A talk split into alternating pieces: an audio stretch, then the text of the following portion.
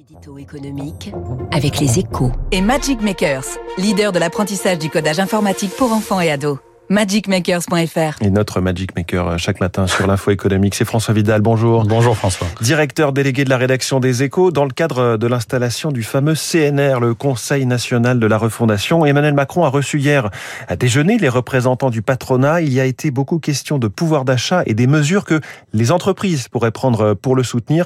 Sujet délicat selon vous François. Oui, parce que cela peut rapidement devenir un piège. Hein. Jusqu'ici, les entreprises n'ont pas été en pointe sur le sujet. Face à une inflation devenue galopante, la riposte a été l'affaire de l'État pour l'essentiel. Depuis des mois, le gouvernement multiplie les dépenses pour protéger le plus grand nombre à travers des dispositifs plus ou moins ciblés. Et il s'apprête à mettre de nouveau la main à la poche début juillet avec le projet de loi sur le pouvoir d'achat présenté au Parlement après consultation de ce fameux CNR. Mais ce temps touche à sa fin. Hein. Dès la rentrée, la question de l'ajustement des salaires par rapport à la hausse des prix va devenir pressante. Les syndicats reçus par le chef de l'État vendredi veulent en tout cas en faire l'un de leurs de le chevaux de bataille, pardon. Oui, c'est naturel, hein, mais attention à ne pas tomber dans le mirage de l'indexation des salaires sur l'inflation. Ce serait le plus sûr moyen d'entretenir la hausse des prix. Ce serait aussi très dangereux pour tout un tas d'entreprises qui n'ont pas les reins assez solides, d'autant que l'activité est en train de ralentir fortement et que les marges confortables de 2021 pourraient rapidement fondre.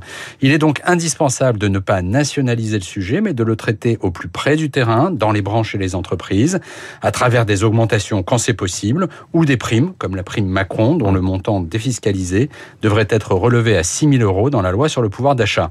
Quoi qu'il en soit, entre employeurs et salariés, l'heure sera forcément au compromis, car si l'État peut pour le moment encore financer à crédit ces mesures de soutien au pouvoir d'achat, les entreprises, elles, ne peuvent pas s'offrir pareil luxe. L'édito écho chaque matin à 7h10 sur Radio Classique. Merci François Vidal.